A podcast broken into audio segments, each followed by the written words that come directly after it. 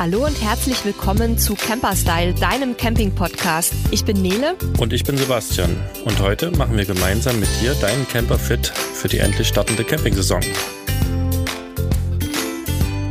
Ja, bei uns ist die Campingsaison ja noch nicht gestartet. Wir sitzen nach wie vor in Mexiko fest. Wir wissen auch noch nicht genau, wann wir zurückkommen. Deswegen hört ihr jetzt auch ein bisschen Vogelgezwitscher im Hintergrund wahrscheinlich. Ich sitze nämlich auf unserer Terrasse und blick auf einen wunderbaren Garten. Wo bist du, Sebastian? Seid ihr unterwegs?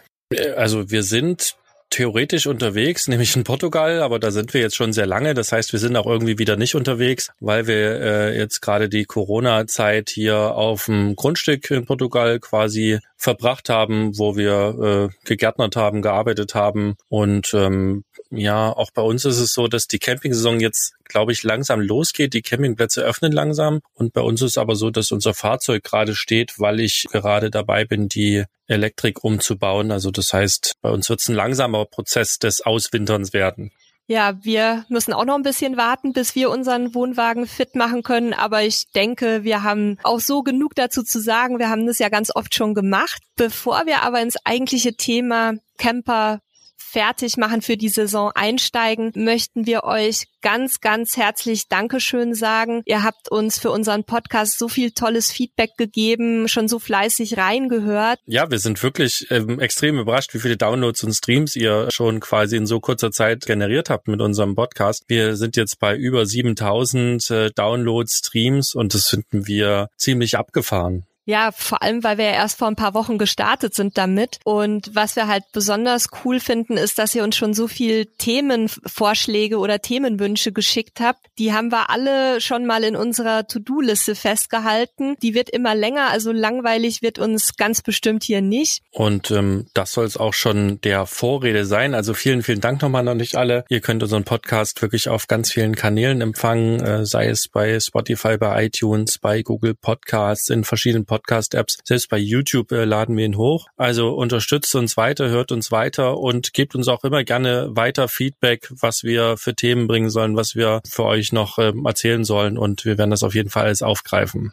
Gut, dann starten wir mit dem Thema Camper auswintern. Eure Fahrzeuge standen jetzt wahrscheinlich sehr, sehr lange in irgendwelchen Hallen oder auch auf offenen Stellplätzen. Deshalb solltet ihr jetzt vor der ersten Ausfahrt ein paar wichtige Dinge checken, euer Wohnmobil oder Wohnwagen pflegen, vielleicht auch ein paar Wartungsarbeiten durchführen. Ähm, Sebastian, was ist denn da beim Wohnmobil besonders wichtig? Also was man auf jeden Fall als erstes einmal kurz checken sollte, das geht ja relativ schnell, läuft der TÜV noch, ist meine Gasprüfung, auch wenn sie mittlerweile nicht mehr Voraussetzung für die Hauptuntersuchung ist, aber durchaus für die eigene Sicherheit ja wichtig sein kann, aktuell. Ähm, dann kann ich mir und sollte ich mir einmal den Motorraum angucken, um äh, vielleicht den grobsten Schmutz zu entfernen und vor allen Dingen in diesen Ablaufrinnen fürs Regenwasser zu gucken, ob da irgendwelche Blätter sich abgesetzt haben. Und dann was man auch beim Pkw macht, einmal die Flüssigkeiten prüfen, also Motoröl, Kühlwasser, Scheibenwischwasser einmal checken, ist genügend drin. Und äh, dann, wenn ich selber kann, nachfüllen. Also beim Wischwasser geht das ohne Probleme. Motoröl und Kühlwasser traut sich nicht jeder, auch wenn es einfach ist. Dann dort entsprechend mit den Flüssigkeiten nachfüllen. Scheibenwischer einmal checken. Nichts ist nerviger, als beim ersten Regen loszufahren und äh, nur noch Schlieren zu sehen und nichts mehr zu sehen. Die Bordbatterie prüfen, ob sie den Winter gut überstanden hat. Ähm, wenn sie an einem Ladegerät hing, dann sollte sie das ja getan haben. Und dann einmal noch die Reifen checken, also Alter, Profil, Luftdruck und Schäden. Also so eigentlich die Standardsachen, die man auch bei jedem Pkw machen würde. Und ähm, ansonsten haben wir da ja auch noch ähm, verschiedene Artikel zu, die wir an den Shownotes nochmal verlinken, wo wir auch schon diese Checklisten natürlich viel umfangreicher noch zusammengetragen haben. Und ähm, Jetzt haben wir über das Wohnmobil gesprochen. Nele, was macht man denn beim Wohnwagen so? Ja, genauso wie beim Wohnmobil eben Reifenkontrolle, Plaketten checken, also TÜV und Gasanlage. Beim Wohnwagen ist das Alter der Reifen sogar noch wichtiger als beim Wohnmobil wegen der Geschichte der 100er Zulassung. Also wenn ihr eine 100er Zulassung für den Wohnwagen habt, dürfen die Reifen nicht älter als sechs Jahre sein, ähm, sonst verliert man die Zulassung fürs Gespann. Da packe ich euch auch noch mal einen Link unten in die Show Notes, damit ihr ähm, euch zum Thema 100er Zulassung ein bisschen genauer informieren könnt. Dann haben wir Stützen am Wohnwagen, die sollten mal gefettet werden. Das dient also dem Rostschutz und natürlich auch der Leichtgängigkeit, damit man nicht so furchtbar kurbeln muss. wenn ich einen Mover habe, den einmal testen und auch da gucken, ob die Bordbatterie noch in Ordnung ist. Und ganz, ganz wichtig ist natürlich auch das Thema Auflaufbremse und Seilzüge checken. Ähm, jetzt wird sich der ein oder andere Hörer oder Hörerin vielleicht fragen, was ist denn eine Auflaufbremse, Nele? Ach so, ja, die Auflaufbremse ist spezifisch beim Wohnwagen oder überhaupt bei Anhängern verbaut. Die verhindert, dass sich der Wohnwagen oder der Anhänger beim Bremsen aufs Zugfahrzeug schiebt. Diese Bremsen sind in der Regel selbst nachstellend. Das heißt, wenn die sich abnutzen, werden die automatisch wieder angezogen. Das heißt aber natürlich nicht, dass sie gar nicht gewartet werden müssen. Das denken leider viele. Man muss sie immer wieder mal checken. Da kann man einfach ein paar Runden fahren und äh, kräftig abbremsen dabei. Das reicht dann meistens schon, um den Mechanismus wieder zu aktivieren. Falls das nicht funktioniert, muss der Wohnwagen in die Werkstatt, weil dann gehört das Ganze in die Hände von Fachleuten. Und beim abgekuppelten Wohnwagen muss sich bei der gelösten Bremse, also wenn man den Hebel an der Deichsel runterdrückt, der Wohnwagen von Hand leicht schieben und ziehen lassen. Also auch da kann es passieren, dass die sich über den Winter so ein bisschen festsetzt. Da einfach schauen, dass der möglichst leichtgängig ist, der Wohnwagen.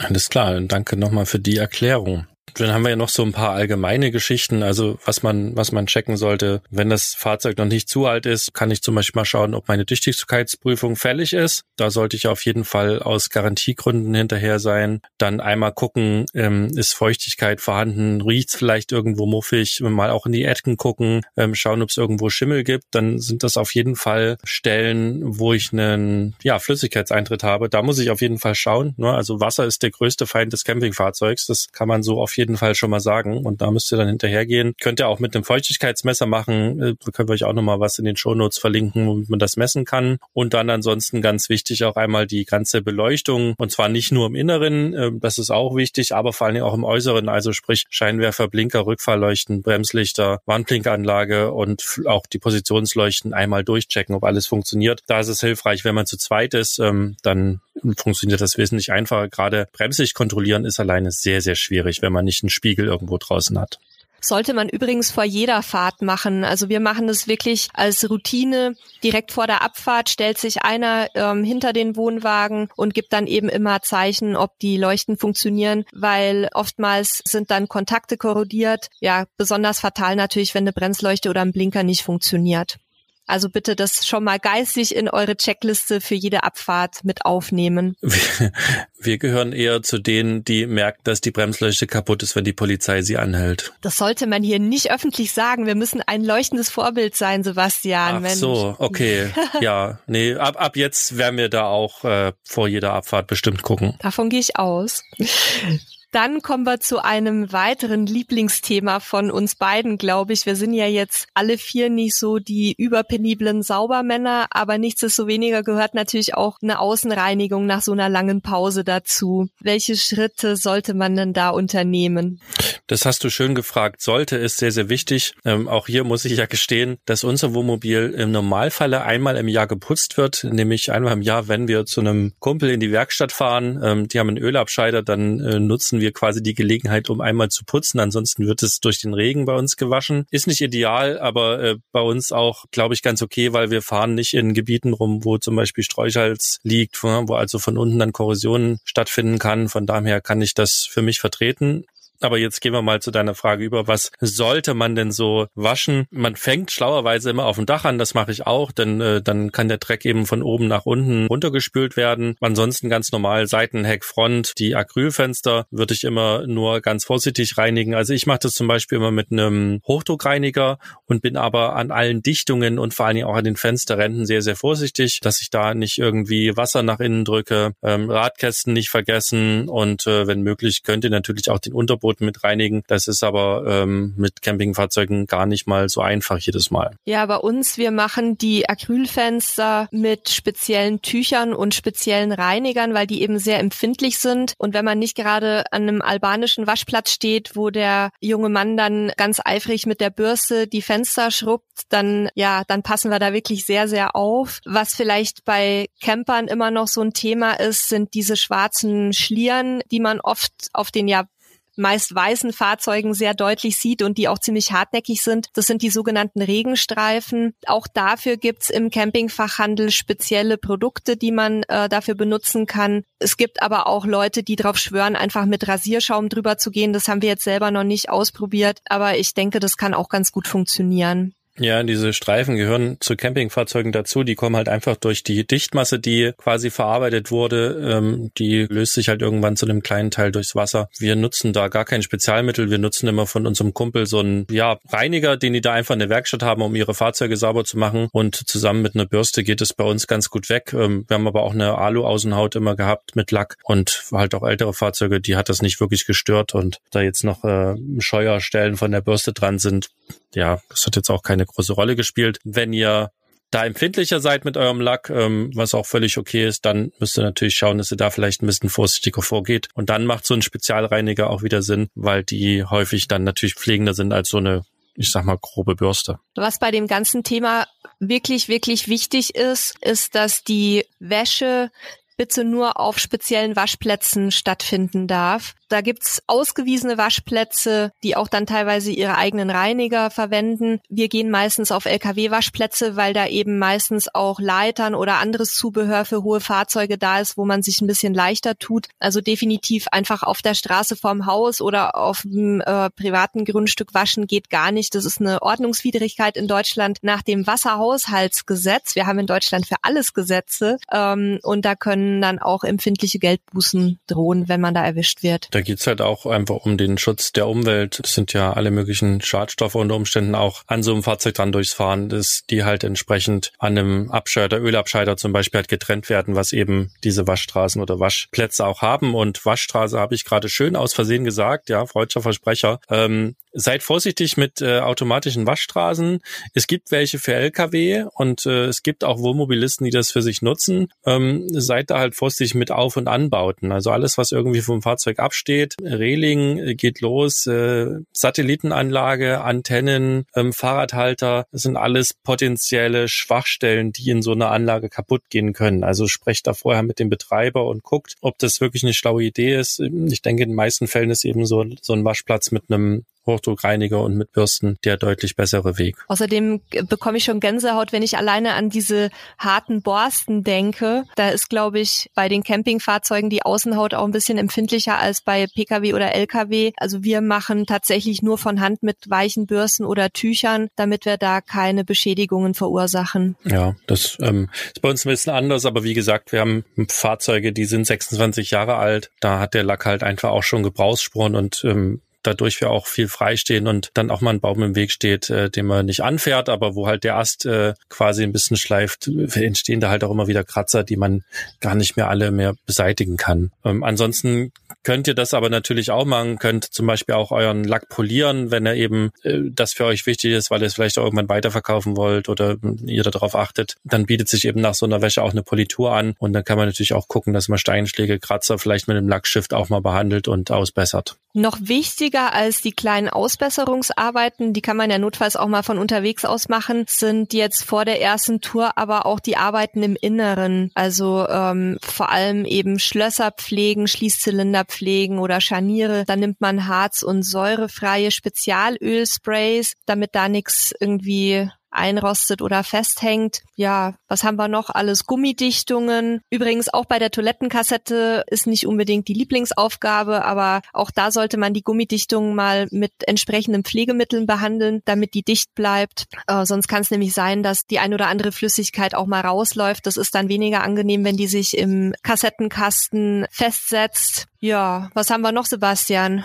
Ja, alle Klappen haben ja im Normalfall eine Gummidichtung. Die kann man auf jeden Fall einmal feucht ähm, abwischen die Dichtung und dann mit einem mit einer Gummipflege behandeln. Die Klappen kann man natürlich selber einmal abwischen und die Räume entsprechend einmal auswischen mit einem feuchten Lappen, um da halt einfach Staub und Dreck rauszunehmen. Manchmal kann es auch notwendig sein, einen Staubsauger zu nehmen, weil man ewig lange äh, am Sand gestanden hat, da eine ganze Menge wiederfindet. Also das kommt dann immer auch auf den Grad der Verschmutzung an. Kühlschrank, äh, wenn er ausgeschalten war, wird ja häufig so gemacht über den Winter, dass man den eben einmal sauber macht. Wir nutzen da tatsächlich immer Essigwasser Wasser. damit einmal wirklich äh, trockenfeucht, also nicht zu nass durchwischen, alles äh, abwischen. Ich hoffe, ihr habt den Kühlschrank in Spalt offen gelassen vorher, dann habt ihr auf jeden Fall recht gut verhindert, dass sich Schimmel bildet und dann ihn einfach wieder in Betrieb nehmen und dann sollte das auch gut sein.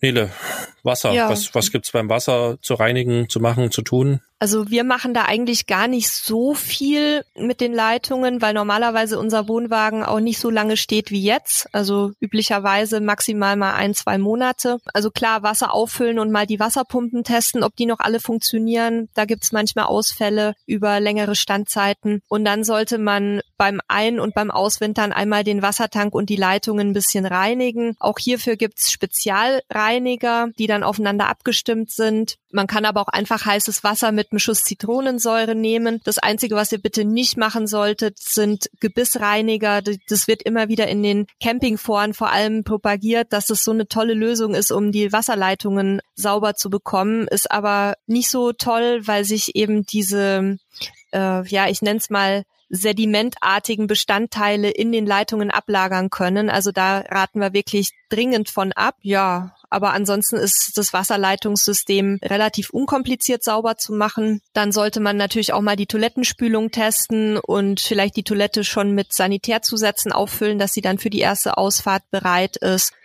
Boilertherme und Heizungen checken, dass die noch funktionieren. Einmal voll, also den Boiler füllen, das Wasser aufheizen und gucken, ob auch heißes Wasser kommt und vielleicht auch den Gasherd überprüfen, ob der Piezozünder noch okay ist, ob die Flamme in Ordnung ist oder ob sich da vielleicht was angesammelt hat über die Zeit und das Ganze ja ein bisschen sauber machen auch die Heizung einmal durchwischen, da hat sich Staub angesammelt wahrscheinlich. Dann nimmt man die Verkleidung ab und wischt mit einem leicht feuchten Lappen durch oder saugt mit einem guten Staubsauger einmal ab, weil wenn ihr sonst die Heizung in Betrieb nehmt, ähm, fängt es wirklich ekelhaft an zu stinken, ähm, weil dann der Staub verbrennt. Also das erspart man sich gerne und ähm, ja, die ist auch ziemlich einfach zu reinigen. Und mir fallen dann noch ein paar Dinge ein, also einmal äh, durchfegen, saugen, wischen, je nachdem, äh, auch in Kombination. Ähm, einmal im Jahr bietet sich zum Auswintern eigentlich auch an, auszumisten. Wir haben das auch einmal im Jahr gemacht, wenn wir mit dem Wohnmobil zurück in Deutschland waren, bei meinen Eltern meistens. Dann haben wir einmal alles ausgeräumt, haben einmal auf alles geguckt, was haben wir im letzten Jahr nicht gebraucht.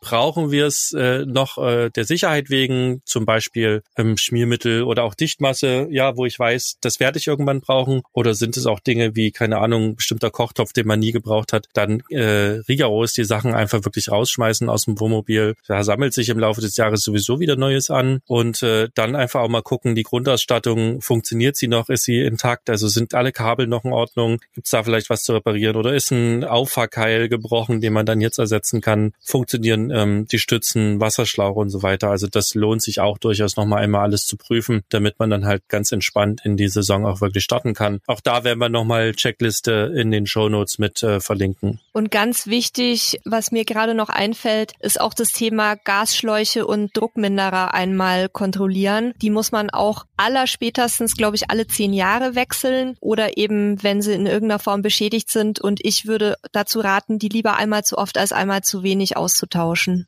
Ja, und zu guter Letzt, wenn ihr ähm, die sonstigen Ausrüstungsgegenstände wie zum Beispiel Klimaanlage, Satellitenanlage, Fernseher und so einmal gecheckt habt, ob die noch alle laufen, würde ich mir Vorzelt und Markise näher angucken. Ähm, da kann sich über den Winter auch Feuchtigkeit gehalten oder gebildet haben. Also die einmal ausbreiten bzw. ausfahren, gut durchlüften und auf Feuchtigkeit oder Schäden untersuchen. Auch die dann einmal mit einem feuchten Tuch oder noch besser mit einem Spezialreiniger weniger abwischen und wenn ihr halt seht, dass da irgendwo kleinere Beschädigungen sind, kann man die auch flicken. Da gibt's ja so so Flickpflaster nenne ich die jetzt mal, äh, beziehungsweise äh, Reparaturband. Das packen wir euch auch nochmal in die Shownotes, dann könnt ihr euch angucken, ob da was für euch in Frage kommt.